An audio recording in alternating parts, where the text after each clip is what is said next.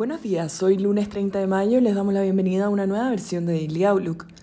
El tipo de cambio abre en 820 pesos a la baja con respecto al cierre del día viernes, con los mercados globales positivos en una jornada en que Estados Unidos permanece cerrado por la conmemoración de Memorial Day. La bolsa europea avanza un 0,69%, mientras Asia cerró con ganancias de 2,19% en el Nikkei y 2,06% en el Hang Seng. El cobre avanza un 1,03% alcanzando los 4,35 dólares la libra, mientras el petróleo sube un 0,68%, cotizando cerca de los 116 dólares el barril.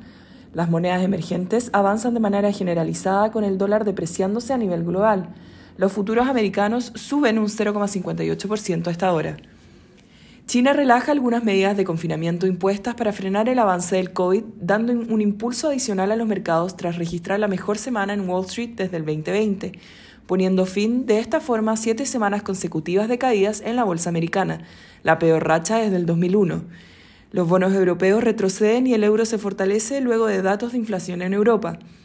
La inflación en Alemania alcanzó un nuevo máximo histórico situándose en 8,7% año a año en mayo, superando de esta forma ampliamente las expectativas de 8,1%, poniendo presión al Banco Central Europeo.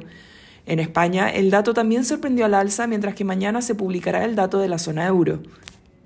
También en Europa, hoy se conoció la confianza económica de la zona euro en mayo, la cual se mantuvo estable respecto al mes de abril, superando levemente las expectativas. Situación similar tuvimos en la confianza del sector de servicios, aunque el sector industrial sorprendió a la baja. En el plano local, hoy tenemos tasa de desempleo que se espera haya subido desde 7,8% hasta 7,9% en abril. Hoy por la noche tendremos datos de EPMI en China, en donde se espera hayan registrado un rebote en mayo, aunque aún en terreno contractivo. El tipo de cambio abre en 820 a la baja con respecto al cierre del viernes tras registrar una caída de 11 pesos la semana pasada, con las monedas emergentes continuando a la baja durante la jornada de hoy. Técnicamente, al alza la resistencia estará en 825, que es la medida móvil de 50 días, mientras que a la baja los soportes estarán en 820 y luego 816.